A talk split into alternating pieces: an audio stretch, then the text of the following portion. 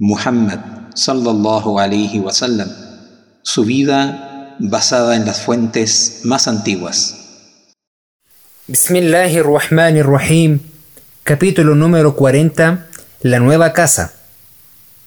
Cuando la mezquita estuvo prácticamente terminada, el profeta Muhammad sallallahu alaihi wasallam dio instrucciones para que se le añadiesen dos pequeñas viviendas al muro oriental una para su esposa Sauda y otra para su prometida Aisha, radiallahu ta'ala anhuma. La construcción había durado en total siete meses, y durante ese tiempo se había hospedado con Abu Ayyub, radiallahu ta'ala anhu. Pero cuando la casa de Sauda estuvo casi a punto, envió a Zayd para que le trajese a Medina, y con ella a Umm Kulthum y a Fátima. Por su parte, Abu Bakr envió un mensaje a su hijo Abdallah para que trajera a Umm Rumán, Asma y Aisha. Al mismo tiempo, Zayd también se llevó consigo a su esposa Umm Ayman y a su hijito Usama. También viajó con ellos Talha, habiendo dispuesto de todos sus bienes y muebles y haciendo entonces su emigración. Poco después de la llegada del grupo, Abu Bakr dio a Asma el matrimonio a Zubair, quien junto con su madre Safiya ya llevaba viviendo algunos meses en Medina. La hermana de Abu Bakr, llamada Quraiba, se quedó en Mecca para cuidar de su padre, Abu Kuhafa, que era anciano y ciego. A diferencia de Quraiba, todavía no había abrazado el Islam. El profeta sallallahu alaihi wasallam decidió por aquel entonces que, además de Ummu Ayman, Zaid debía tener una segunda esposa, más próxima en edad a él, y le pidió a su primo Abdallah, el hijo de Jahash, la mano de su bella hermana Zainab. Al principio, Zainab estaba poco dispuesta, y tenía razones para estarlo, como los acontecimientos pondrían de manifiesto.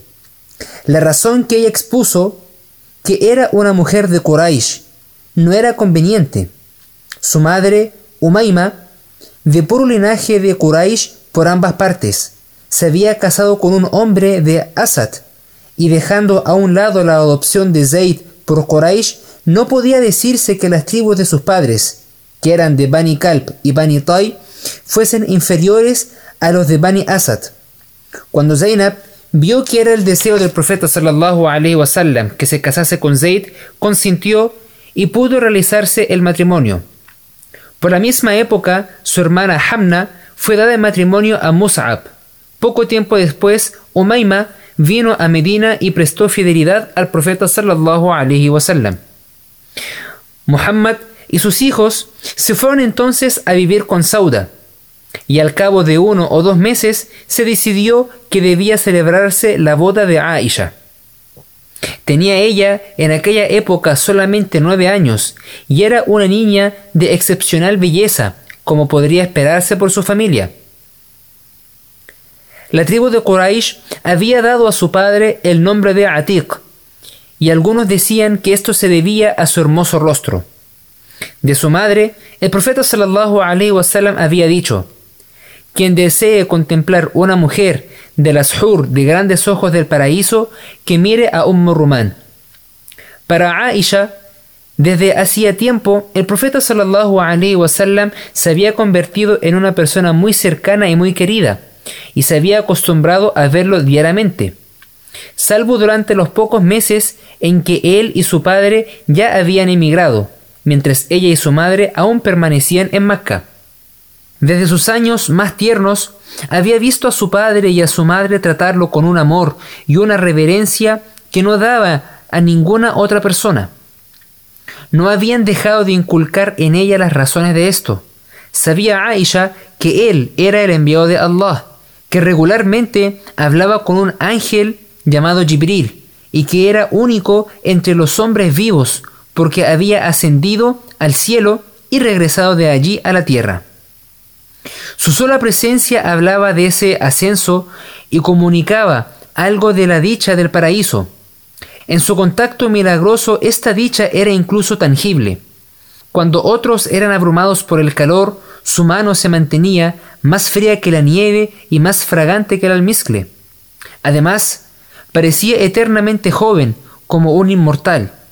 Sus ojos no habían perdido nada de su brillo, su cabello y barba negros tenían aún el lustre de la juventud y su cuerpo poseía la gracia de un hombre cuya edad fuera solamente la mitad de los 53 años que habían pasado desde el año del elefante. Se hicieron pequeños preparativos para la boda, no los suficientes de cualquier forma, para que Aisha hubiera tenido la sensación de una ocasión grande y solemne. Y poco antes de la hora en que debían abandonar la casa, Aisha se había escabullido al patio para jugar con una amiga de paso. En sus propias palabras, ella menciona, Estaba jugando en un balancín y mi larga cabellera ondulada estaba suelta. Vinieron, me quitaron del juego y me prepararon. Abu Bakr había comprado tela fina listada en rojo de Bahrein y con ella se le había hecho un traje de bodas a Aisha. Ahora fue vestida con él. Luego su madre la llevó a la casa recién construida, donde afuera la estaban esperando algunas mujeres de los Ansar. La saludaron con las palabras por el bien y por la felicidad, que todo salga bien, y la condujeron a la presencia del profeta Muhammad wasallam. Permaneció él allí sonriendo, mientras arreglaban el pelo de Aisha y la engalanaban con ornamentos. A diferencia de sus otros matrimonios, no hubo en este banquete de bodas. El acontecimiento fue celebrado de lo más sencillamente posible. Fue presentado un tazón de leche y el profeta sallallahu alaihi wasallam después de beber de él se lo ofreció a Aisha, que rehusó tímidamente. Cuando le insistió para que bebiera, ella lo hizo y ofreció el cuenco a su hermana Asma, que estaba sentada a su lado. También bebieron otros. Después cada cual se fue a sus asuntos y dejaron al novio y a la novia solos. Durante los últimos tres años, Apenas había pasado un día sin que una o más de las amigas de Aisha acudieran a jugar con ella en el patio contiguo a la casa de su padre. Su mudanza a la casa del profeta sallallahu alaihi wasallam no cambió nada sobre este particular. Las amigas venían ahora todos los días para visitarla en su propio aposento. Amigas nuevas hechas desde su llegada a Medina y también algunas de las amigas cuyos padres, como los suyos, habían emigrado. Permanecía jugando con mis muñecas, decía Aisha, con mis amigas, y el profeta sallallahu alaihi wasallam entraba y ellas salían sigilosamente de la casa. Salía entonces él en pos de ellas y las traía de vuelta, porque por mi causa a él le agradaba que estuvieran allí. Algunas veces él decía, permanezcan donde están, antes de que tuvieran tiempo de moverse. En algunas ocasiones él también se unía a sus juegos, porque le encantaban los niños y a menudo había jugado con sus hijas. Las muñecas desempeñaban diferentes funciones. Un día, dijo Aisha, el profeta sallallahu alaihi wasallam entró cuando estaba jugando con las muñecas y dijo: "Oh Aisha, ¿qué juego es este?" Yo respondí: "Son los caballos de Suleimán."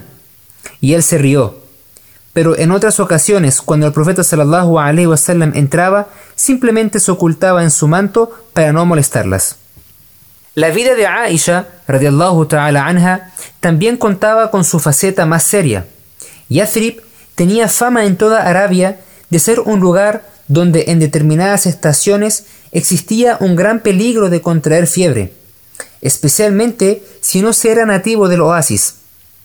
El profeta sallallahu alaihi wasallam escapó de la fiebre, pero ésta atacó con rigor a muchos de sus compañeros, incluido Abu Bakr y sus dos libertos, Amir y Bilal, que en aquella época vivían con él.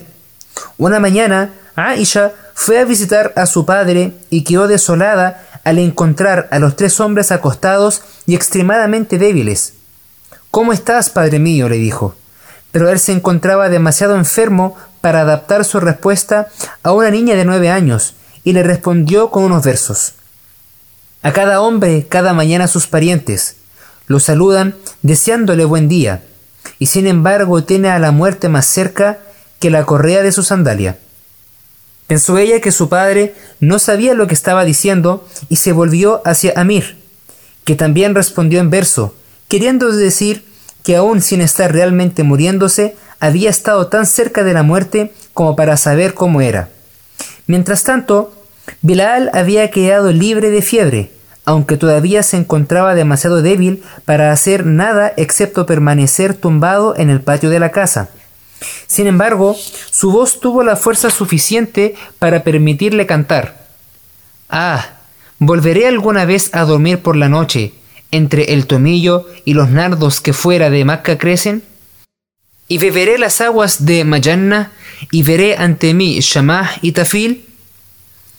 Aisha volvió a casa profundamente afligida. Están delirando, dijo, por el calor de la fiebre. El profeta sallallahu alaihi wasallam se tranquilizó algo cuando, con la memoria retentiva de un niño, ella le repitió prácticamente palabra por palabra las líneas que habían pronunciado y que ella no había comprendido plenamente.